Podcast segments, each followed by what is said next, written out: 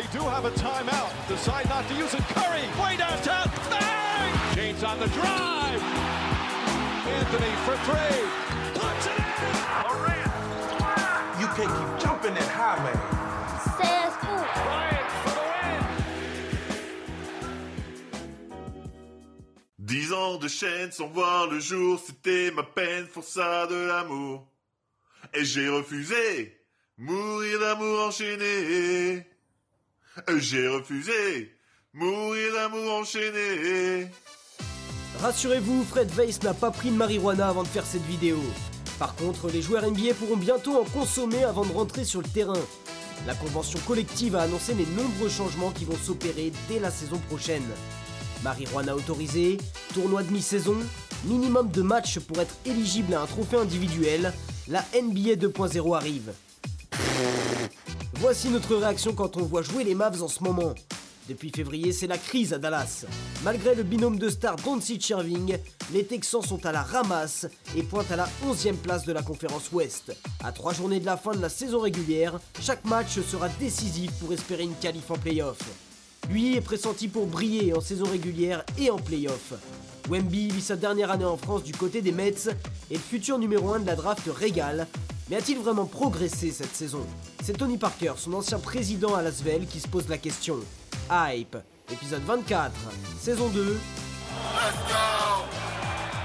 Bonjour à tous, bienvenue dans Hype, l'émission basket de la chaîne Sport en France. On va discuter euh, NBA et euh, également euh, France, basket français pardon, avec Victor Mbenyama qui va être dans notre débat de la semaine. On va discuter avec un homme tout de noir vêtu aujourd'hui, Angelo Sakarakis. Comment il va? Ça va très très bien. Je suis absolument ravi parce que tu en as pris pour ton grade. Alors on se- Ça m'a déstabilisé. Ça, Je sais, t'étais pas prêt. hein. J'étais pas prêt. Lucien, t'es un géant. Du côté de Saint-Chamond et non de San Francisco, Melvin est là cette semaine. Comment vas-tu Melvin? Eh ben écoute, ça va très bien. Vous voyez euh, mes posters d'adolescents derrière moi. La chambre est toujours là et ravi d'être là pour, euh, pour parler NBA avec vous tous. Un homme euh, à l'emploi du temps rempli comme jamais, Fred Weiss, la légende du basket français, est avec nous. Bonjour, je vois que il y a des posters de basketteurs alors qu'il les a cachés, hein, toutes les femmes à poil. Oui, effectivement, pour le programme, c'est mieux. On est dans une émission basket. C'est mieux de rester euh, sur le, le thème basket. On a une invitée hype cette semaine, euh, l'étoile montante euh, du coaching français, consultante basket. Et co- comment on peut te présenter d'ailleurs? Ouais, c'est tellement de choses. C'est difficile, mais on, on en parlera après. Mais ouais, dans le sport.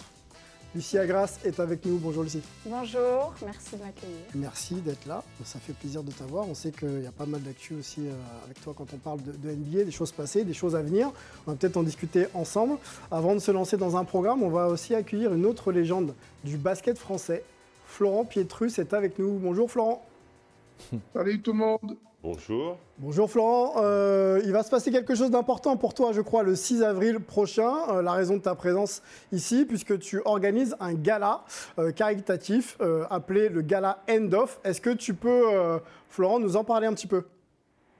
Oui, effectivement, dans, dans deux jours, euh, j'organise avec euh, deux collaborateurs, euh, Mamedi et, et, euh, et Dorothée, bah, notre premier dîner de gala qui, euh, qui vient en aide à une associ- association pardon, euh, Messine qui aide les jeunes euh, par l'inclusion, euh, par la danse et par l'art. Donc, euh, je pense que c'est important pour nous ben, de redonner ce que nous, on a reçu.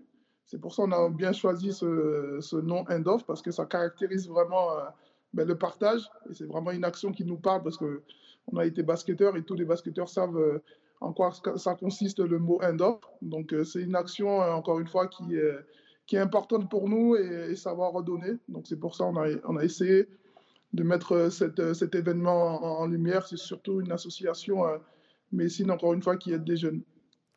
Stade Saint-Symphorien à Metz, hein, c'est ça, le 6 avril prochain. Est-ce que tu peux nous parler un petit peu du programme? On sait qu'il y a quelques maillots qui vont être mis aux enchères, notamment. Ouais, notamment, ouais, il y aura plusieurs maillots, no- notamment avec euh, les maillots d'Mbappé, Messi. euh, il y aura le, le maillot de Flo Pietrus, le maillot avec, qui, avec lequel j'ai gagné l'Euro. Donc, euh, donc voilà, après, euh, comme j'ai dit, tous les, euh, tous les fonds seront reversés à, à l'association. Et c'est vraiment quelque chose qui nous tient vraiment à cœur parce qu'on a mis du cœur, on a mis euh, de l'énergie euh, pour, euh, pour, euh, pour euh, offrir un, un très beau gala. Et je n'ai aucun doute euh, que ce gala sera une grande réussite. On n'a pas vu le maillot de, Fred Weiss, hein. on, a, un peu déçu, mais sûrement que ce sera... Je lui ai demandé, il m'a envoyé le livre, donc euh, c'est déjà pas mal. C'est déjà pas mal. Plus difficile à porter, mais c'est cool. il y aura des guests, hein, on a vu hein, sur euh, la com, notamment euh, Ronny Turiaf, ancien coéquipier en, équipe de France. Est-ce que tu peux donner quelques noms comme ça d'invités de, de, prestigieux? Ouais, il y aura, il y aura Ronny, donc je tenais vraiment à remercier tous les, tous les, tous les guests qui, qui, seront là. Il y aura Ronny Turiaf, il y aura Émilie Touaoui. Il y aura Mathieu Hudol, euh, Tamara Horacek, il y aura Nina euh, Kanto. Donc, euh, je tenais vraiment à les remercier. Il y aura l'hypnotiseur aussi, Aldo Pharaon. Donc, ça va être un, très beau, un très beau moment. Donc, on a vraiment hâte d'être à jeudi. Bon, Première édition du gala End of, une belle, belle action hein, caritative, c'est toujours important aussi de s'impliquer pour, pour la communauté. bravo pour cette initiative, Florent Pietrus. Tu restes avec nous, on va ouvrir la première euh, chronique de notre émission, le hype ou pas hype?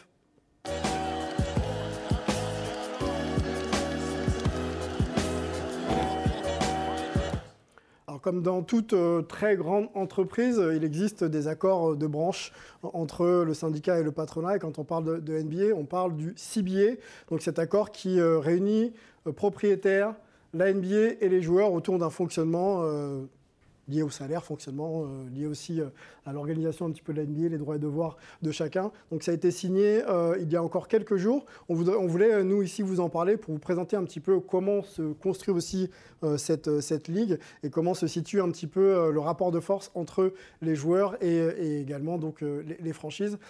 Melvin a bossé pour nous sur ce dossier. Melvin, est-ce que tu peux nous définir qu'est-ce que le CBA et quels étaient les enjeux de cette signature pour les franchises et les joueurs? Oui, alors le, CBA, ça veut dire le Collective Bargaining Agreement. Comme tu l'as dit, c'est un peu la convention collective entre d'un côté le syndicat des joueurs et de l'autre côté la NBA et ses propriétaires, les propriétaires des franchises. Euh, donc c'est vraiment tout ce qui régit la NBA et sans cet accord-là, et c'était l'enjeu principal euh, il, y a, il, y a, quelques semaines, sans cet accord-là, la NBA euh, est au ralenti, et c'est-à-dire qu'il y a le risque du lockout. Le lockout, c'est ben, très simplement, ça veut dire que les propriétaires ferment les clés des installations de leur franchise et les joueurs ne peuvent pas, euh, ben, utiliser ces installations. Donc en gros, c'est l'arrêt total de la NBA comme on l'a eu en, pendant la saison 98-99 et pendant la saison 2011-2012 des nouvelles mesures ont été euh, ajoutées justement à ce, nouveau CBA. Est-ce que tu peux nous les présenter? Parce que c'était aussi un petit peu l'enjeu, hein, faire en sorte que les joueurs puissent euh, faire passer des, euh, convictions un peu plus importantes que ce qu'ils pouvaient avoir les années précédentes. Oui, tout à fait. Alors, il y en a, quelques-unes dont on parle depuis, depuis plusieurs, plusieurs mois, voire plusieurs années, comme le premier, le tournoi de mi-saison qui est finalement installé, donc qui va commencer dès l'année prochaine avec 500 euh, 000 dollars par joueur pour l'équipe gagnante. Euh, donc c'est un peu sur le système des, des, coupes, euh, Coupe de France, etc., qu'on a, qu'on a, qu'on a en foot.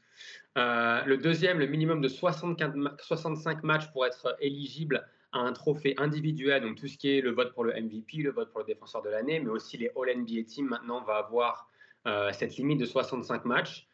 Perso, je pense pas que ce soit la meilleure solution, mais on va voir comment ça va, comment ça va évoluer. Euh, la marijuana qui n'est plus interdite ou qui n'est plus sur la liste des, produits interdits en NBA. Alors ça peut peut-être paraître un peu bizarre en France, mais il faut se rappeler que aux États-Unis, la marijuana est légale dans 21 États et, est utilisée de façon médicinale dans 37 États. Donc c'est pas pas aussi dingue que ça peut paraître. Euh, le, prochain point, c'est un point qui m'intéresse particulièrement parce qu'on ne sait pas encore exactement comment ça, va, fonctionner, mais les joueurs vont pouvoir investir dans des franchises NBA, dans des franchises WNBA. Euh, donc imaginez-vous, par exemple, ça, peut être vraiment un, gros plus à gagner pour les joueurs, c'est-à-dire que Stephen Curry pourrait devenir propriétaire minoritaire euh, des Golden State Warriors, des Warriors qui sont évalués à plus de 8 euh, milliards de dollars, donc ça peut vraiment faire quelque chose de sympa pour les joueurs. La question que j'ai, c'est si un joueur euh, investit dans une équipe mais se fait transférer, euh, comment ça se passe? Donc on va voir, euh, on, verra tout ça et on devrait avoir plus les, règles dans les, semaines qui arrivent. Et enfin, la dernière qui est très importante, c'est la création d'un deuxième palier dans la luxury tax qui vise vraiment à pénaliser les équipes qui ont été les plus, les plus dépensières. Donc là, on pense tout de suite, encore une fois, aux Warriors et notamment aux Clippers.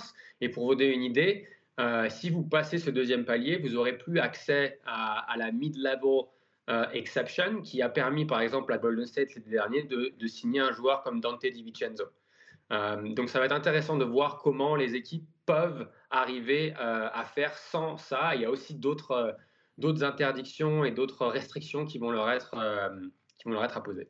Merci Melvin pour ce point euh, assez technique. Moi, je me tourne vers euh, Fred Weiss tout de suite. Parmi euh, ces mesures, il y en a d'autres, hein. on pourra aussi les mentionner un petit peu plus tard.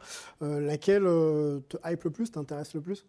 Elle m'intéresse, elles m'intéressent toutes. Concrètement, elles, sont, plutôt très intéressantes. C'est un progrès dans, tous les cas de figure. Mais celle qui me fait le plus rire, mmh. c'est la fin de l'hypocrisie avec la marijuana. Pourquoi? Concrètement, à l'époque, quand on était basketteur en Europe, on disait que le seul truc qu'on contrôlait en NBA, c'était la marijuana en quoi la marijuana t'aide à mieux jouer au basket? Ça joue peut-être sur le, stress. Franchement, je, je, pense vraiment pas. Et, en plus, il l'a répété, euh, Melvin. Là-bas, il y a beaucoup d'endroits où c'est légal. Donc pourquoi tu ne légaliserais pas ça? Honnêtement, moi, ça m'a fait rire. Je, me suis dit, enfin, l'hypocrisie qui s'arrête. Enfin, on fait un pas en avant pour. Euh, Donc positif, finalement. Bah, Surtout quand tu penses aux autres euh, substances qu'ils ont, qu'ils ont le droit de prendre. C'est ça. Quand tu te dis, les mecs n'ont pas le droit de prendre marijuana et ils prennent des trucs, même je ne donnerais pas ça à mon cheval. Euh, je me dis que bah, voilà, c'est mieux, tu vois. Florent Pietrus, euh, sur la marijuana, euh, bon, tu as été joueur il y a encore quelques, quelques années.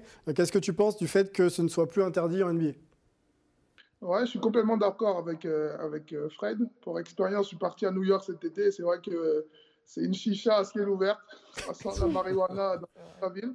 Et c'est vrai que c'est ouais, vraiment la fin de, de l'hypocrisie parce que on sait que tous les joueurs fumaient, donc, euh, donc voilà, je pense que c'est une bonne chose. Parce qu'encore une fois, hein, la marijuana, elle est autorisée euh, dans plusieurs États aux États-Unis. Angelo, qu'est-ce qui te hype ou ce qui ne te hype pas? Je crois que tout ce qui est lié euh, au minimum de 65 matchs par saison. Oui, oui, oui, c'est un, un, axe même de réflexion assez assez excitant parce qu'on peut se poser plein de questions un petit peu à la même échelle que ce que Melvin avait mentionné. OK, on investit dans une franchise, quand on se fait euh, transférer, qu'est-ce qui se passe? Les 65 matchs, il y a beaucoup de nuances à y apporter par rapport euh, aux joueurs en question, par rapport à ce que ça implique au niveau des bonus, des contrats des joueurs et autres. Et, 65 euh, matchs, ça, fait 80% des matchs. plutôt favorable à ce minimum, ce seuil minimum Je suis plutôt favorable, mais j'aimerais qu'on y mette quand même des exceptions et qu'il y, ait euh, une sorte d'astérix selon des, situations particulières.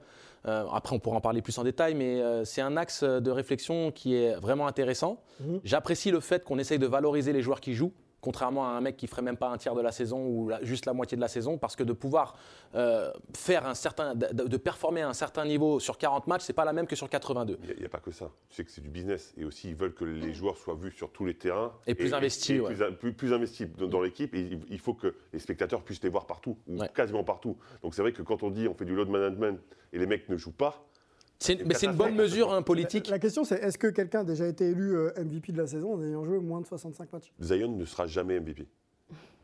ça, euh, à mon avis, c'est jamais arrivé. Bon, après, c'est pour aussi euh, permettre aussi aux joueurs d'être le plus souvent possible sur le terrain. C'est jamais arrivé, mais LeBron, on peut dire ce qu'on veut, mais LeBron a eu, on va dire, des saisons qui avoisinaient ce chiffre-là, et c'est toujours un candidat légitime au titre de MVP n'en déplaise euh, aux haters. Mais euh, même euh, Yannis Antetokounmpo peut avoir une petite blessure, ou un Jokic peut avoir une blessure qui, l'écarte des, parquets pendant 4 semaines. C'est pas énorme comme blessure, c'est pas une fin de saison, mais ça peut être une, blessure surtout sur un calendrier où pendant l'année tu peux avoir un, enchevêtrement de back-to-back ou un, road trip sur l'autre côte des États-Unis. Moi, je te rejoins. Moi, je te rejoins complètement. C'est plus difficile de performer sur le long terme et d'être performant sur 65 que sur 40, par exemple. Donc, par définition, c'est mettre en avant les mecs qui sont réguliers.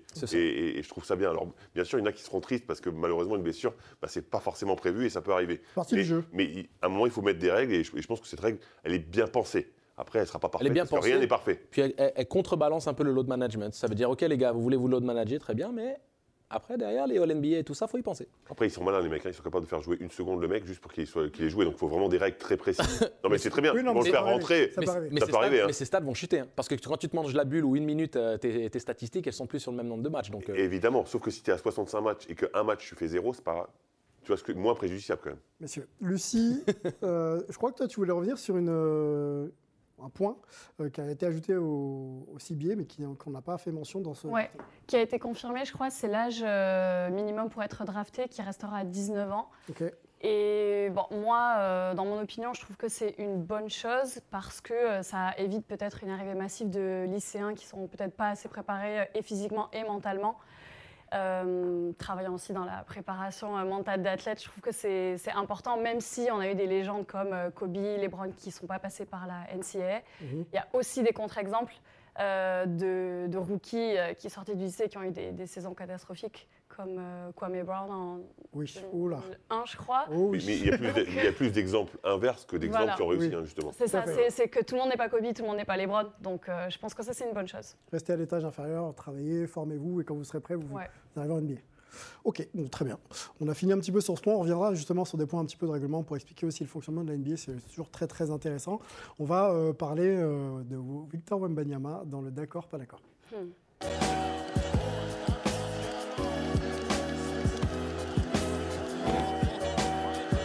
Très grand sourire euh, parce que c'est une discussion qui a animé notre préparation d'émission. Euh, Victor Wembanyama, hein, le feuilleton hype euh, de la saison, tant le joueur fait parler de lui, et tant on l'attend toujours plus haut, et notamment numéro 1 de draft là dans quelques semaines du, côté de, du côté de New York.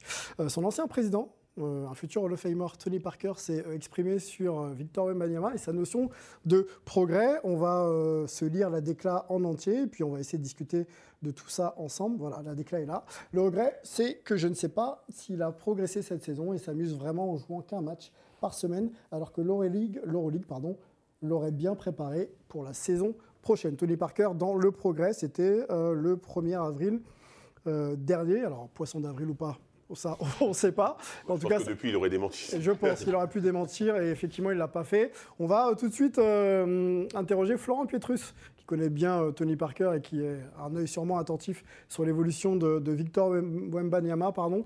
Les progrès de Victor, euh, Florent Pietrus, est-ce qu'ils sont palpables selon toi cette saison? Et est-ce qu'en jouant une fois par semaine, on peut progresser autant que si on se frottait aux meilleurs, et notamment aux joutes de l'Euroleague?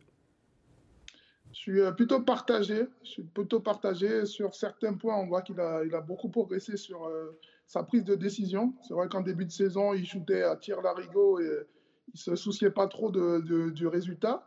Mais c'est vrai qu'au fil, euh, au fil de la saison, on a, vu qu'il qu'il sélectionnait mieux ses, tirs. Et après, ce que, ce que, ce que je comprends, enfin, que ce que j'aurais aimé, c'est vraiment le voir jouer contre les, les- les vrais intérieurs euh, d'Euroleague, même si on sait qu'il a le talent pour, euh, pour évoluer à ce niveau, mais j'aurais aimé le voir enchaîner euh, ben, trois, matchs par semaine, et ça, c'est un point d'interrogation. Mais après, euh, niveau confiance, il a pris beaucoup de confiance à, Paris, mais j'aurais aimé le voir euh, contre les vrais joueurs quoi. Et ça, justement, ça l'aurait préparé pour la saison prochaine. Donc, je pense qu'il a progressé sur certains points, mais j'aurais aimé euh, le voir progresser physiquement sur d'autres points. Donc l'axe de progression plutôt sur le plan physique et athlétique, plus que sur sa capacité à jouer au basket, parce que ça on a l'impression de, effectivement de le voir euh, régulièrement, si j'ai bien compris Flo. Ouais, surtout, surtout enchaîner, euh, les, enchaîner matchs. C'est vrai que l'Euroleague, euh, ils ont un, rythme assez intense. Donc, euh, trois, trois matchs par semaine. Donc, ça, aurait, ça aurait été vraiment intéressant de le voir enchaîner des matchs. Bon, la vie de- d'une légende du basket français, toujours intéressant à écouter. On va, on va te remercier Flo, bonne préparation, fin de préparation de, de, de- de gala. On espère que, ça- que tout se passera bien, et puis on reviendra euh, en reparler avec toi dans, dans quelques jours. Merci beaucoup. Merci à vous. Bye. À bientôt. Allez, on va, on va enchaîner ici en plateau. Euh, on va rester toujours sur la déclaration de, de Tony Parker et puis on va euh, peut-être opposer euh, Fred et Angelo à cette déclaration. Euh, Angelo, es-tu d'accord sur le principe et de se dire que euh, la progression de Victor passe par l'Euroleague ou pas? Est-ce que tu es d'accord avec ce propos ou Je ne pas? suis pas du tout d'accord avec la première partie, même si j'entends la deuxième. Fred? Je suis euh, à peu près d'accord avec toi.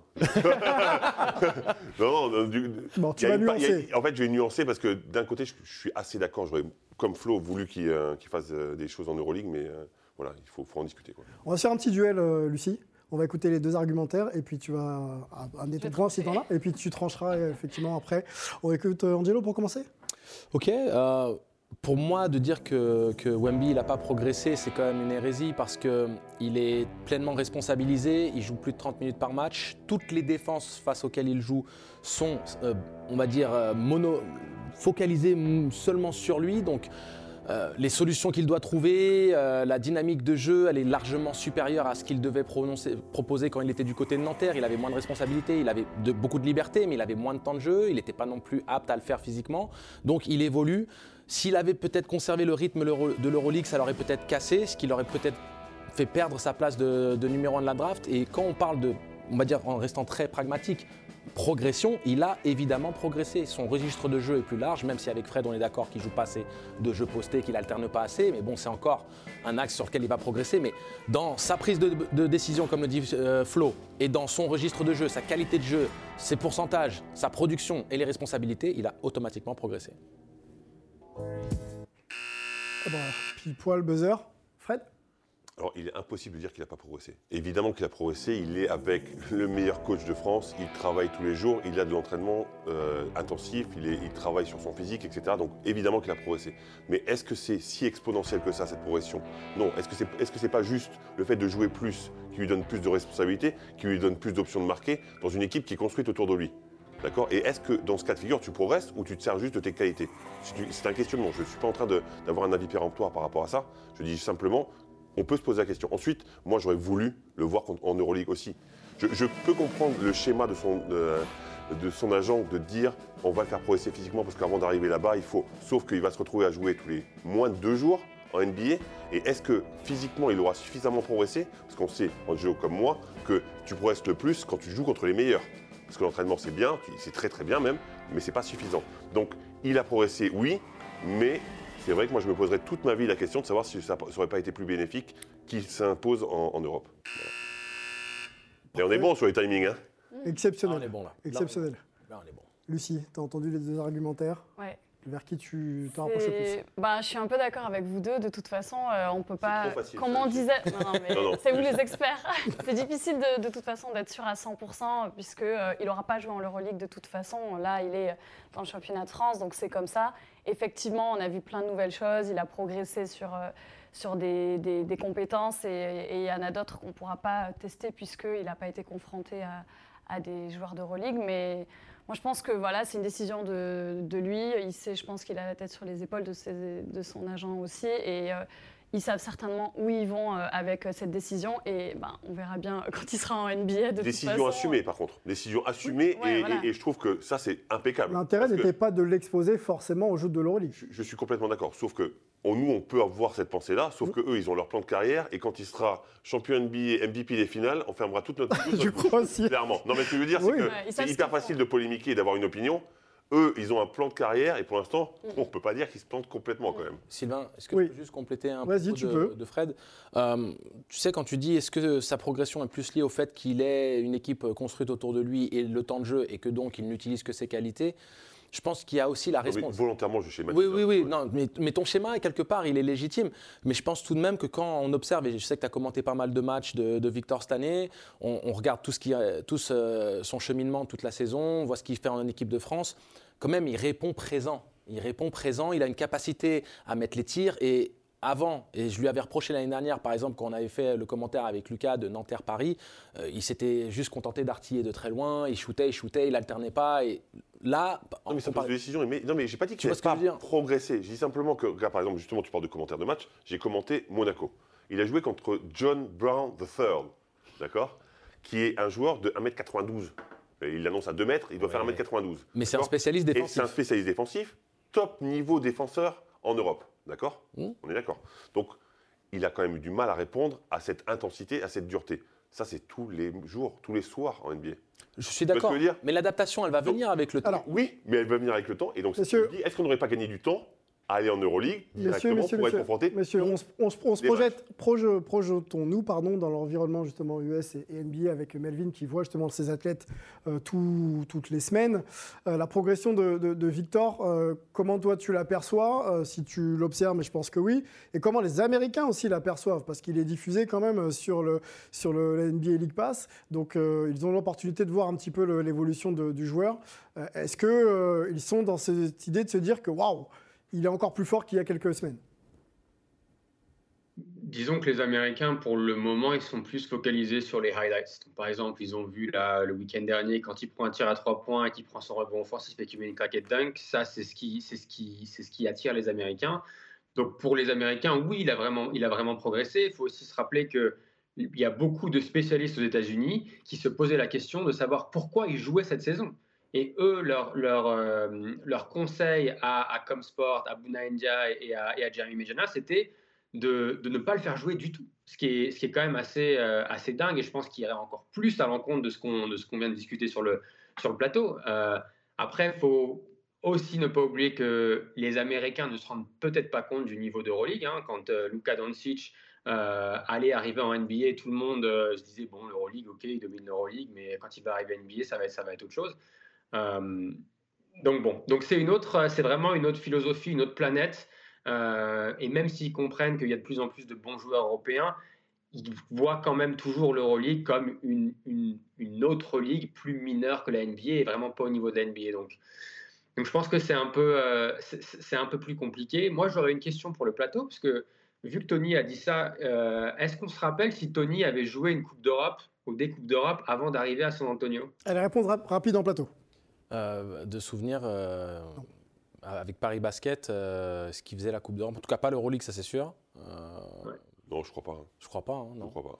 De mémoire, je crois pas. Après, Victor Mbanyama, Tony Parker, euh, deux époques différentes. et, deux gabarits différents. deux gabarits complètement différents. Donc complètement. Je voulais juste dire, je ne pense pas qu'il soit moins prêt, Victor, que n'importe quel autre prospect qui va intégrer la NBA l'année prochaine. Bon, et eh ben on va observer ça. il lui reste quelques semaines pour, pour convaincre notre, notre plateau. Victor. On n'est pas d'accord? Écoute, Anderson, c'est pas plus près Ouais, mais c'est un arrière, c'est toujours. Non, mais d'accord, mais, mais tu me parles de NBA Ready, tu me parles pas de poste de jeu. Mais... Et, comme ça, d'aspect, après je peux me tromper. Eh, messieurs, on s'arrête, on euh, s'arrête, on s'arrête, on s'arrête. Le, le, feuilleton Victor. Non, non, on n'a pas raconter la vérité. On a pris tellement un gros coup de pression pour dire qu'on parlait trop qu'il vaut mieux qu'on se teste tout de suite. Ouais. Eh ben, faites-le du coup, messieurs. On va enchaîner tout de suite avec l'ITV de Lucie Agras dans l'ITV décalé.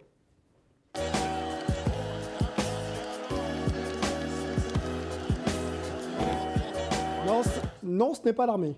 Hein, pas encore. Vous avez le droit de, vous exprimer. Et surtout, Lucie, euh, l'étoile montante, hein, la hype de Lucie euh, à Grasse, on va en parler ensemble. Euh, on avait envie de t'inviter pour te présenter, puisque tu es une jeune femme très très active, très proche du basket, mais pas que. Sport santé également. Consultante sport et entertainment. on t'a vu du côté de la Hotel Arena et pas loin des équipes des Chicago Bulls et de, des, trois Pistons en, janvier dernier donc travailler euh, avec la NBA. Avant de s'arrêter sur cette euh, actu passée, mais ce moment fort quand même de ton année, mhm. euh, je voudrais aussi que tu nous parles un petit peu de, ta, de ton lien avec le basket sur le plan professionnel. Comment c'est devenu un projet pour toi de dire que je vais événementialiser le basketball et, apporter mes compétences, créer des contenus et, et, puis, et puis faire ton métier tout simplement? Ouais, bah c'est vrai que j'ai travaillé avec la NBA à partir de fin 2022 déjà en anticipation du match qui a eu lieu en janvier. Donc ça, ça a été forcément un temps fort parce que bah, faire au-dessus de la NBA, c'est quand même difficile en termes mhm. de basket. Donc euh, même quand on n'est pas joueur. Euh, donc ça, ça s'est passé en janvier effectivement, mais le basket, ça a toujours été plus ou moins présent dans ma vie, euh, même quand c'était hors côté professionnel. moi, j'ai joué quand j'étais plus jeune, donc pas, pas à des niveaux pro, bien sûr, mais ça a toujours été quelque part. Et donc une passion que j'ai suivie, qui m'a fait voyager. On voit que tu joues encore d'ailleurs. Hein. Dès qu'il dès qu'il fait bon. s'il te plaît, fais commentaire. tu vois, j'ai pas le droit de parler, t'as la chance, c'était le moment. et, c'est vrai que voilà, ça, a toujours été, euh, ça a toujours été présent et je voulais euh, essayer d'être... Vu que je travaille dans le sport, j'ai à l'origine en fait des diplômes de coach. Je, je travaille euh, avec, avec Adidas, je suis coach Adidas. Je, ambassadrice Oui, ambassadrice, coach. Je travaille avec la marque donc c'est vrai que j'ai accès à plusieurs types de profils, des gens de la vie de tous les jours, des athlètes, etc. Et le basket, ça a toujours été quelque chose qui m'intéressait plus. Donc je me suis dit, pourquoi pas essayer de lier, euh, voir comment je peux lier le basket et euh, mon côté euh, ben, de, coach et aussi de entertainment parce que je donne des cours et je, je, suis souvent face à la caméra avec un micro, etc. Donc c'est comme ça que ça s'est un petit peu fait dans ma tête et voilà, il y a eu des opportunités qui se sont présentées de plus. Comment elles se sont présentées, notamment avec la NBA La NBA, en fait, c'est arrivé. Euh, T'en parlais tout à l'heure avec le, League Pass, la, promo du League Pass au mois de, ben, quand la saison a été lancée en octobre, en fait. Donc euh, comme, euh, comme on disait, en fait, ils essaient d'avoir de plus en plus de, de, de visibilité en Europe et dans d'autres pays, en dehors de leur propre euh, ligue et communauté. Mhm. Euh, donc, ils ont fait appel à des, des profils un petit peu euh, basket, mais culture basket, pas forcément des athlètes, des joueurs. Donc, incluant le mien, et ça s'est fait comme ça. Donc, j'ai fait une première vidéo. Ensuite, j'ai fait deux autres euh, contenus vidéo pour euh, le match cette fois-ci, pour euh, amener de la visibilité sur le match au mois de janvier. Euh, qui là étaient des contenus plus training, donc avec euh, un circuit euh, de conditionnement et un circuit euh, yoga. Il t'avait été demandé de créer justement, de- d'amener un peu ta dimension créative pour proposer justement les contenus sur l'application, ça? Ouais, c'est ça.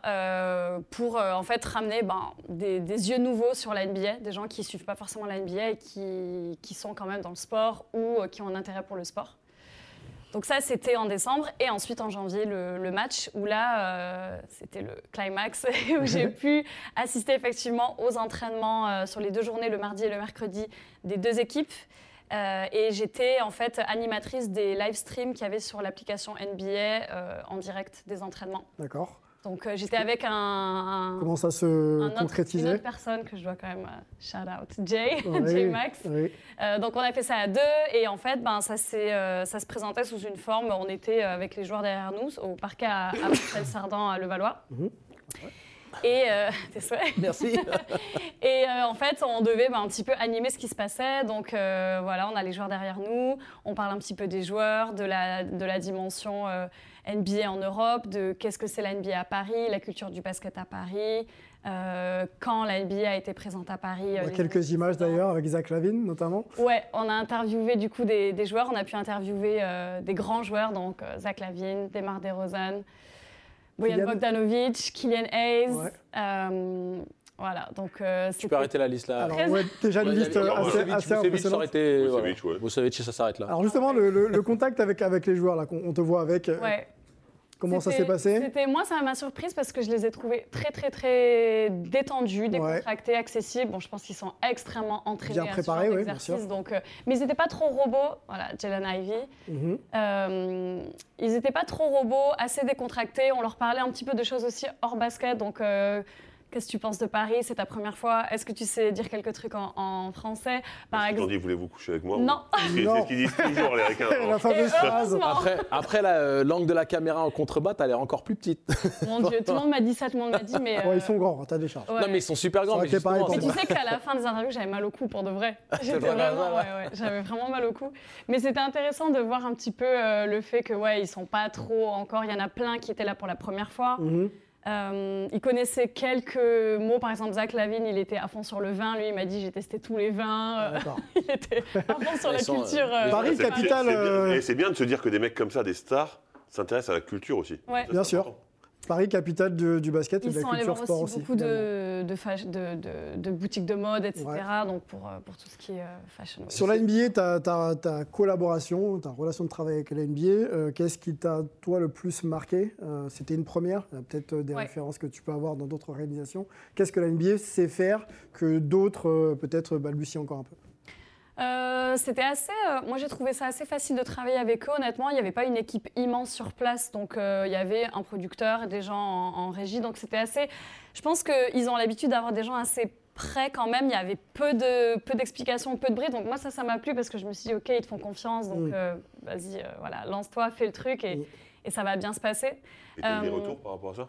Ouais, bah écoute, tout le monde était content, donc. euh, Et Les mecs t'ont dit, on est content, et si, Ouais. si on refait un match, on te Ils m'ont re... pas dit ça, mais je sais qu'il Je te l'ai souhaité, là, c'est pour ça. La NBA revient à Paris, donc euh, écoute, on va Pourquoi croiser pas? les doigts. Mais ils étaient tous ouais, contents. Euh, bon, après, tu connais les Américains, amazing job, you were amazing.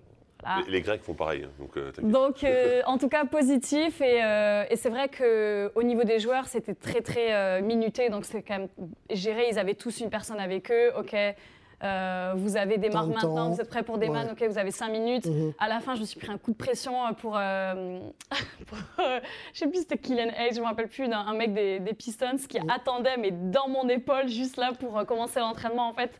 Et il était là, last question, last Ouais, question. et je ouais. faisais que reposer des questions parce que le producteur était là, essaie de le garder jusqu'à la fin, jusqu'à la fin. Donc, euh, ouais, assez cadré quand même euh, pour les joueurs, ouais. Bon, forcément, une organisation comme ça, il faut que tout soit timé Ouais. et tenu, parce que sinon, on, on s'en sort plus. Tes contenus sont encore disponibles quelque part? On peut voir encore un peu tes productions ou pas? Sur le, la NBA, Ouais. sur le match à Paris, je pense qu'il doit y avoir des mini-extraits, mais peut-être sans le son, sur le- la vidéo qu'ils ont faite sur, euh, sur tout le match, en fait, tout l'événement.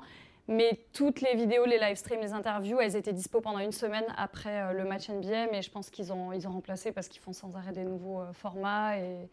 Donc euh, je pense que ça y est plus en- dans son entièreté. Bon, par contre, tu as un compte euh, Insta, je crois que tu as un compte aussi Pinterest, donc il y a peut-être des choses aussi Ouais. qu'on peut voir dessus. Les vidéos que j'avais faites pour euh, les contenus que j'avais fait training pour le NBA sont toujours sur Pinterest, effectivement. ouais. Sport santé, quelque chose aussi qui euh, t'est cher, euh, le yoga notamment. Ouais. Add- Additionner un petit peu des, des techniques nouvelles de préparation pour performer, est-ce que tu peux nous en parler? Je sais que tu as travaillé, que tu as mis en place justement ce, ce, ce process à l'occasion d'un match euh, féminin, je crois. Alors, euh, pour le yoga, en fait, c'est quelque chose que moi je trouve indispensable à la pratique de pratiquement n'importe quel sport à haut niveau. Euh, et ça a été euh, prouvé notamment par des, athlètes en, NBA pour le basket qui ont ajouté ça à leur régime d'entraînement et qui se sont débarrassés de blessures ou qui se sentent mieux euh, pour telle ou telle raison. Mhm. Et c'est vrai que c'est quelque chose que j'essaie, ça et la mobilité, de, de promouvoir, d'en parler à un maximum de personnes. Et j'ai d'ailleurs fait une vidéo à ce sujet aussi qui est sur mon Instagram pour euh, Yoga Basket, en quoi c'est bénéfique, pourquoi ça se complète et comment on peut l'utiliser. Alors, je peux te poser la question? Ouais. En quoi c'est bénéfique? Il y a ça. beaucoup de choses. En fait, c'est bénéfique pour euh, le côté physique, Ouais. euh, pour euh, décompresser les articulations, surtout pour euh, les postes. Flexi- par exemple. flexibilité, parce que je sais que Fred, il n'arrivait pas à toucher les doigts de pied. Il n'arrive toujours pas Non, d'ailleurs, mais je pour pense. la blague, un jour, un jour, elle m'a dit Regarde un, un de mes cours, j'ai regardé, je transpirais juste à la regarder faire. C'était pas bien. Donc ouais, souplesse du corps en général et euh, préparation euh, des articulations, renforcement des articulations pour tout ce qui est appui et décompression pour euh, ceux qui sautent beaucoup. En fait, ça va, on connaît les, les blessures de- des tendons d'Achille par exemple en basket. Ça, ça peut aider, prévenir. C'est aussi très bon pour tout ce qui est mental, préparation sur euh, la concentration, la lucidité en fin de match. Euh, bah, quand c'est le money time, il faut rester concentré pour euh, les shoots, pour les décisions, etc. Ça, c'est aussi quelque chose qu'on peut travailler en yoga. Et euh, la respiration, c'est aussi euh, bah, important euh, de, manière générale. Et puis le dernier point, c'est peut-être euh, la récupération après un gros match, une grosse compète. Le yoga, c'est vraiment une activité qu'on peut faire en, en récup. Et le fait d'en faire aussi de façon régulière, ça peut nous aider à mieux récupérer, à booster le, le système pour mieux récupérer. Ouais. Est-ce que c'est un, un discours qui est entendu justement dans les clubs? Ou est-ce qu'il y a un peu de mal encore à comprendre que ça peut apporter quelque chose pour les futures productions des joueurs? En France, c'est difficile. C'est difficile. Tu as parlé de- du Women's Game. Donc, Oui. j'ai effectivement fait une session de yoga à- avec Paris Basketball. Donc, euh, c'est bien qu'il y ait des initiatives comme ça qui, qui émergent un petit peu. Et il y y a eu certaines euh, personnes, certains préparateurs physiques qui m'avaient déjà contacté pour prendre en charge certains joueurs ou faire des sessions pour les équipes en pré-saison, par exemple, ce qui est déjà bien. Mais c'est vrai qu'un suivi, euh, normalement, voilà, c'est pas une session en, en début de saison et puis après, on s'en occupe plus. Mhm. Donc ce serait bien de, de pouvoir Ouais. mettre en place les moyens euh, effectifs pour, euh, pour les équipes ou pour les joueurs qui... Certains cherchent des, des profs en dehors parce qu'ils savent... Je pense qu'il y a des joueurs qui sont quand même bien au courant Ouais, des de coachs individuels peut-être, ouais, ouais. Ouais, prépa physique, coach Ouais. individuel, je pense que ça se fait. Mais je pense qu'au niveau des clubs euh, et des équipes, c'est encore un peu difficile. beaucoup de travail. Ouais, beaucoup de travail. Les coachs sont pas, surtout en France, quand c'est un peu les vieilles méthodes, euh, coach à l'ancienne, c'est un peu compliqué. Ils voient un peu ça comme un loisir, quoi. C'est fun, on va faire une séance tous ensemble, mais c'est pas vraiment le but. euh. Considéré comme un apport euh, Ouais. sur lequel on peut investir, pour le moment en tout cas. Ouais, malheureusement. et pourtant, il y a plein d'exemples. voilà, les Brown James, Mais tu sais, de toute manière, euh, en France, le temps que ça arrive de l'autre côté. C'est ça. Peut prendre quelques décennies. Puis après que ça soit intégré, puis qu'on le mette en place, Ouais. on sera morts tous ici. hein. Enfin, nous Une bonne, toi, entre moi, 5 et peut-être, 10 ans, moi, je dis toujours. Bon, bah, ça va, on- euh, on devrait être encore euh, sur Sport en France, donc c'est- super. Euh, L'actualité de Lucie, est-ce qu'il y a des projets en cours, des choses que tu peux peut-être voilà, nous, nous dire ici Ouais, alors euh, ben, moi je, je fais toujours mon petit, ma, ma petite routine. Euh, je travaille euh, de mon côté avec Adidas. Euh, J'essaie de, de faire des choses avec le basket toujours. Donc j'ai été récemment à un événement organisé par l'Euroleague. Mhm. Adidas et donc Turkish Airlines, tous les sponsors de l'Euroleague. Et, et c'est vrai que j'aimerais un petit peu creuser aussi dans, dans ce secteur-là parce que euh, ça représente aussi le basket français. On a des équipes en Euroleague et l'Europe pour, euh, ben voilà, parce que les gens sont assez conscients de ce qui se passe à NBA. C'est toujours. euh, Raconter les histoires autour euh, des, des clubs français et de l'Euroleague. Ouais, faire vraiment un peu plus de, de bruit au niveau du basket européen et, ouais. et- et français, parler de, de tout ce qui se passe et, et comme je disais tout à l'heure, amener un regard nouveau et un peu différent sur le basket européen, entre un œil un peu journalistique et un œil, euh, euh, on va dire, euh, pas amateur, mais voilà, quelqu'un qui juste est passionné, aime le basket. Euh, et voilà, essayer de, essayer de faire quelque chose de bien, un peu porter la voix euh, que, que je peux porter sur le basket. euh, Donc ton équipe française préférée? Moi, je dis toujours que je n'ai pas d'équipe préférée, que j'aime les bons matchs. Mais ça, tu mens parce que ton t-shirt, il est marqué quoi dessus Ouais, mais elle a fait, elle a fait une collab avec. euh, Alors Paris. pour qu'on pour qu'on respecte notre Paris parce qu'on est à Paris. respecte, pour respecter notre temps, une petite réponse rapide comme ça c'est bien. Mon équipe Paris, préférée? Paris parce qu'on est à Paris. Elle. Allez, Paris Basketball Paris. parce qu'on a parce qu'on est à Paris. Et en plus, ils sont Adidas. La polyvalence est, est- est- c'est vrai. Très En bien. Ce business. Le business. La polyvalence de Lucie Agras. Merci beaucoup pour euh, Merci. toutes ces précisions. On voulait vraiment que tu puisses nous en parler, parce qu'il y a vraiment beaucoup, beaucoup de d'allant positif dans l'idée de raconter, de créer des contenus autour du basket qui manquent encore, tant la culture est riche à Paris et ailleurs. On va euh, transiter, nous, par contre, du côté des États-Unis pour parler des Mavs de Dallas, parce que ça ne va pas du tout dans le débat de la semaine.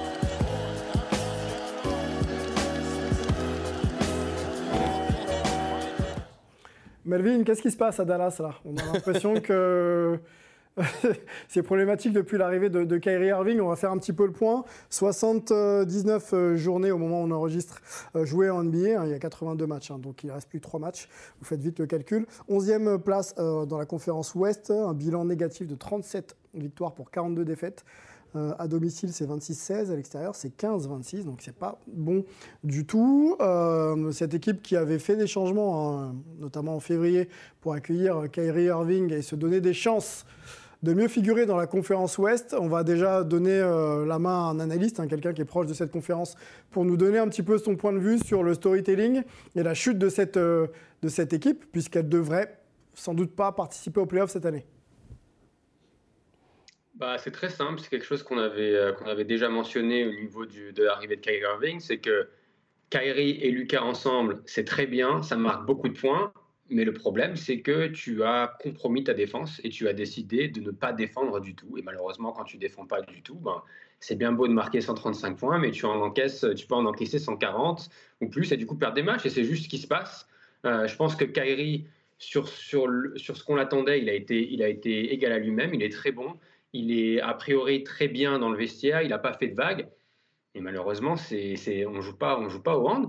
Euh, l'attaque et la défense sont importantes au, ba- au- au basket. Et, et Dallas a tenté ce pari en misant tout sur l'attaque. Et aujourd'hui, le pari, ben, il ne marche pas. Bon, euh, on va se poser la question de savoir, nous, s'il y a un problème tactique, comme euh, vient de le dire Melvin, ou si c'est peut-être aussi un problème psychologique, puisque Lucas Doncic n'a pas l'air d'être euh, en très grande forme. Donc on peut peut-être aussi s'arrêter sur ces déclats à, à Lucas Doncic. Fred, comment tu vois un petit peu et t'analyses aussi sur le plan tactique cette équipe? Est-ce qu'elle a, comme le dit Melvin, un déséquilibre Ou est-ce que les leaders ne répondent pas présents parce qu'ils sont peut-être pas euh, bien dans leur peau, on va dire Alors, ça il y a comme un ça vrai déséquilibre. Évidemment, Finney Smith, tu le perds, c'est ton arme défensive, donc déjà, tu perds beaucoup. Alors, j'allais dire Din- euh, Dinwiddie, oui et non, parce que finalement, tu récupères Kyrie Irving, donc euh, concrètement, c'est plutôt c'est compensé, on va dire. Ouais. Mais, mais c'est vrai que défensivement, ton assise défensive, elle est complètement sonnée, et tu as voulu faire un concours de, de panier, celui qui marque le plus. Évidemment, la NBA, n'importe qui peut marquer 140 points, donc euh, tu peux pas être gagnant, c'est impossible. Sauf que moi, je m'imagine très bien Dallas à la fin de la saison repartir une main devant, une main derrière, avec Kyrie qui va se barrer, Christian Wood qui va se barrer, et ils vont devoir tout reconstruire avec un Lucas qui est en dépression. Oui, Euh, je me dis que franchement, chaud, enfin c'est tendu à Dallas. Ah, il fait toujours chaud tu me diras, mais, mais là c'est encore plus tendu que d'habitude. Ouais, là, c'est un peu, un peu trop chaud pour eux. La déclat de, justement de Luka Doncic, on peut, on peut vous l'afficher et surtout la lire. Euh, je pense qu'on peut le voir sur le terrain. Parfois, j'ai l'impression que ce n'est pas moi. Je me contente d'être sur le terrain. J'avais l'habitude de m'amuser, de sourire sur le terrain, mais c'est devenu tellement frustrant pour de nombreuses raisons et pas seulement à cause du basket. Donc, euh, Ouais, c'est la- ça qui est le plus inquiétant. Moi, c'est- inquiétant. c'est La santé fin- mentale de Doncic, ouais. C'est- C'est c'est la fin de la phrase, parce que finalement, le basket, que ça le frustre, je peux comprendre. Pas seulement à cause du matchs, Ça basket. se passe pas bien, et, et sa déclaration de dire c'est pas que à, à cause du basket, Bah, bah, ça eu, peut euh, être plein de choses différentes. Et ça, c'est plus inquiétant quand même. Ouais, il y a eu euh, déjà euh, ce- cet imbroglio Avec sa marque. sa- Avec sa, avec sa Ouais, mais ça, ça a été plus ou moins réglé apparemment. Soit, mais si tu veux, c'est peut-être des accumulations où quand tu as des. Ah, bah, des- ça, ça doit peser sur le Alors, moral. messieurs, moi j'ai une question à vous. Vous étiez euh, sur le terrain il y a quelques années. hein. Euh, Moi, j'étais sur le comment, terrain hier. hein. comment, Mais, comment bon, les. ouais, en plus. Je jouais pas, mais Comment, comment la, la vie personnelle, peu importe ce qui peut se passer, peut avoir un impact sur ce qui se passe sur vos productions sur le terrain? Alors ça dépend de qui tu es. Ça dépend, tu as des hommes comme Kobe Bryant qui ont une, euh, une dureté mentale et euh, un pragmatisme euh, qui leur permettent de... De switcher, de dire boum, je suis sur le terrain, Bah, je. C'est leur échappatoire. C'est-à-dire que Jordan, euh, qui était pris dans les scandales de, Pa- de, de Paris, Paris. et de, on va dire, de trucs un peu... Scandale de Paris, on va rester là-dessus. Des, des petits scandales. Des petits scandales euh, dès qu'il était sur le terrain, il le dit toujours dans ses vidéos et autres. euh, et Kobe, c'était un peu la même chose. Quoi. C'est, ils répondent par le terrain. et C'est, l'échappatoire psychologique. Ils font le vide. c'est leur exutoire. Donc, pour ces personnes-là, quelque part. Pas de euh, problème. tu fais abstraction, mais pour d'autres euh, qui sont peut-être plus émotifs ou qui ont peut-être besoin de cet équilibre, de, de cette stabilité au quotidien et qui, qui peut- peuvent même utiliser cette énergie comme motrice dans le fait d'être performant sur le terrain, le fait que les enfants aillent bien, que tout se passe bien avec ma femme, que ma mère soit à l'abri, qu'elle soit en Mm. bonne santé, peu importe. Tu vois, par exemple, Carl Anthony Towns, il était au fond du trou une fois que sa mère est décédée euh, du Covid. Et donc, tu, il, a eu, il a eu du mal, si tu veux, à se sortir de ça. Et je pense que c'est le spectre de l'humanité où tu as des, des humains qui gèrent les, les situations de stress, les situations différente, ouais. de détresse différemment. Bon, Lucas a l'air quand même d'être euh, marqué. hein. Bah, il, est marqué, mais, mais je, je rejoins, je te rejoins vraiment par rapport à ce que tu dis, mais, mais il y a vraiment deux types de personnes. Il y a les personnes qui font abstraction et qui s'en servent même comme d'un moteur, et, et il y a les personnes qui ont besoin d'un suivi mental, parce que parce qu'ils ont de la pression sans arrêt, et que s'il y a un petit vice de forme dans, dans- dans le- dans les rouages, eh ben, ça ne fonctionne plus. Le petit grain de sable qui semble anodin s'accumule, s'accumule, et, ça devient très compliqué. Enfin, je, je suis bien placé pour le, pour le, pour le dire, parce que moi, j'ai eu beaucoup de problèmes suite à l'annonce de l'autisme de mon fils. Moi, j'étais détruit. Parce qu'en fait, réellement, dans la vie, le sport, c'est de la connerie. C'est rien du tout. C'est un jeu, c'est un amusement, c'est- cool. Sauf que la vraie vie, c'est pas ça. Mm. Et il y a des gens qui arrivent à relativiser et d'autres qui arrivent beaucoup moins facilement. Et ils ont besoin d'être suivis, tout simplement. Pour- Et pour le coup, donc, du coup, quand tu as du mal à relativiser, ça joue et ça a un impact C'est un vrai impact, bien sûr. négatif sur Bien tes sûr. productions. Lucie, euh, on sait que tu conseilles aussi quelques athlètes, enfin on le dit hein, pour ceux qui ne, le savent pas, et notamment cette dimension un petit peu wellness, santé, bien-être aussi, c'est des, axes que tu évoques euh, avec eux. Euh, en quoi c'est important, je répète un peu ma question, de pouvoir justement bien gérer cet aspect, je me sens bien dans mon corps, pour performer dans quoi que ce soit? Bah, c'est vrai que même, on peut, enfin, moi je trouve qu'on peut difficilement euh, diviser et, et séparer le, ce qu'on a dans la tête pour le côté perso et euh, ce qu'on a dans la tête pour le côté pro. Il faut être très fort mentalement, comme tu as dit, et malheureusement c'est pas tout le monde, donc. euh, je connais pas euh, ces problèmes clairement, mais, mais voilà, il n'y a pas besoin d'être très très d'être grand clair pour voir que ça affecte son jeu. Et, et les, grands, les grands joueurs et les, les grands athlètes ont en général une préparation mentale, pour, euh, que ce soit pour du positif, pour un match, pour une compétition, ou pour après, ou pour des choses qui se passent dans le cercle euh, perso. Donc euh, effectivement, moi, je, je suis d'accord avec Fred, il y a des gens qui en ont besoin, et point. Et c'est justement là que... que- Pa- Parfois, on ne sait même pas euh, ce qui fait chavirer. Mhm. Bah, On Euh, n'est pas, non. forcé- on est- on n'est pas forcément préparé, euh, on n'est pas paramétré pour euh, répondre à toutes les situations. Et des fois, des choses qui peuvent sembler anodines pour euh, toi ou, ou moi, peu importe, pour une personne, ça peut complètement déclencher une dépression Ouais, ou, euh, Imagine ou un décalage. Un peu pas fraîche, tout ça. Bah, lui, il est pas bien, quoi. Bon, sur, le, sur, sur le jeu, peut-être, euh, revenons sur le jeu avec, avec Melvin. Euh, on va pas essayer de chercher les coupables, mais on va essayer de se poser la question de savoir comment cette équipe en est arrivée là. Euh, L'arrivée de Kyrie, euh, on l'a dit. Euh, Il y a un coach en place, Jason Kidd, deuxième saison euh, à Dallas. Il y a Mark Cuban, euh, également le Cubain. Cub- Cuban. C'est Cubain. Cubain. donc le, propriétaire de Dallas très très investi. Et puis donc Luka Doncic, hein, le joueur désigné euh, comme étant la star de, de, de cette équipe. Euh, qui est le plus à blâmer selon toi? Pour moi, je reste sur ce que j'avais dit lors du transfert. Pour moi, les plus à blâmer, c'est le, front office, donc les, dirigeants qui ont, un, bien avant ce trade-là, qui ont décidé de ne pas re-signer Jalen Brunson et de lui faire une, euh, offre qui était, euh, qui était assez basse. Et on voit ce que- ce qu'il est en train de faire euh, du côté de New York. ça a non seulement ils ont perdu ce deuxième créateur pendant la moitié de la, la, saison, mais ils ont aussi perdu Dorian Finney-Smith pour aller chercher une autre star. Donc moi, je mettrais le front office en, premier coupable. Et puis après, euh, Luka Doncic et Jason Kidd faisaient partie du contingent qui ont poussé les Mavericks à aller chercher Kyrie. Donc il y a aussi des responsabilités à prendre de ce côté-là. Et puis Bon, euh, entre Luca et, Kyrie, forcément, y a, ça prend du temps d'apprendre à jouer avec, avec, une autre star. C'est la première fois en NBA que Luca Doncic joue avec une vraie star à ses côtés. Euh, donc je pense qu'il y a une période d'apprentissage. Et puis après, ça, c'est, pareil pour le reste de l'équipe. Et je pense que Jason Kidd a montré qu'en playoff, il peut être très fort quand il est concentré sur un adversaire en particulier.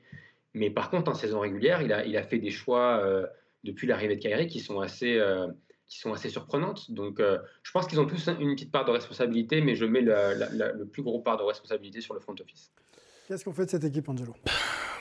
Est-ce qu'il faut tout changer? Le problème, c'est qu'on. Je t'avais donné rendez-vous hein, euh, pour qu'on discute des Dallas. Je me souviens. Non, non, mais Sylvain, il le sait très bien. Je vous avais dit, les gars, on en parle, on est en train de dire. Semaines, ça va pas le faire. On essayait de trouver des raisons du pourquoi ça peut marcher, mais c'était sûr que ça allait être un échec pour trop de raisons. Après, c'est important de dire qu'on ne peut pas reprocher à, à, Kyrie ou à Russell Westbrook ou tout autre joueur qui sont transférés et changés dans des équipes, ou alors qu'on fait, euh, pour qui on fait des pieds et des mains pour les faire venir, de faire ce qu'ils font d'être dans leur registre. Ah ouais, par contre, je suis d'accord avec toi. Tu vois ce que je veux dire Taper sur Kyrie Irving, moi, ça me dérange. Là. Non, là, Parce que le mec, il fait du Kyrie Irving à 100%, il, fait, il, est performant. Exactement. Si tu le prends, tu sais pourquoi tu le tu prends. Tu sais pourquoi tu le prends. Vous avez fait des pieds et des mains pour le faire venir. Bien sûr. Donc on ne peut pas reprocher à Kyrie Irving de faire quoi que Kyrie, au revoir. Lucas. Non, non, non, mais Kyrie n'est pas responsable. Si vous avez la possibilité de re-signer Kyrie, faites-le. On a, on a, compris. Lucas, on fait quoi? Il y a un contrat en cours, on a signé. Déjà, Lucas, on lui dit quoi? On lui dit t'arrêtes de venir comme en mode porcinet en début de saison. Tu es un professionnel. Tu viens avec la rigueur porcinet. du voir Tu vas voir Lucie faire des cours de yoga. Bon, si on peut montrer le, contrat restant de Lucas, quand même, qui a été signé en août 2021. Prolongation de contrat, d'ailleurs, c'était sur 5 ans pour 207 millions de dollars, j'ai dit milliards, millions de dollars, plus une player option la dernière année. Euh, c'est un record. Hein, pour une extension de contrat pour un, pour un rookie. Donc on ne peut pas bouger Lucas. On est bien d'accord que c'est compliqué. Non mais pour moi, tu peux repartir et j'aimerais même qu'on reparte avec ce duo parce qu'à un moment donné, il y a un réel potentiel qui peut être exploitable. C'est pour ça qu'il y a eu même des bruits de couloir de faire venir un Mike D'Antoni pour aller euh, full offense euh, en mode Phoenix Suns. Mm. Tu, me confirmeras ça, euh, Melvin. Moi, je pense pas que ce soit pertinent de faire ça, mais, mais dans l'idée, il y a quand même du talent sur le terrain. Derrière, il faut juste faire un recrutement intéressant où sur les role players, tu prends des mecs qui sont capables de défendre un petit peu mieux. Tu structures une défense qui permette aux mecs de subsister. Même si on sait que Lucas c'est pas un stopper, que Kyrie c'est pas un stopper, ce sont des joueurs de basket qui sont il capables. Faut un protecteur de cercle et tu dégages Christian Wood, tu l'envoies mettre des points ailleurs et voilà. Tu, non mais tu recrutes en fait, tu, reconstruis ton équipe, tu repars avec ton duo parce que vu le prix que tu as payé à un moment donné, si tu veux vraiment repartir avec une feuille blanche, euh, Sylvain, tu pars pour une décennie de, de merdouille.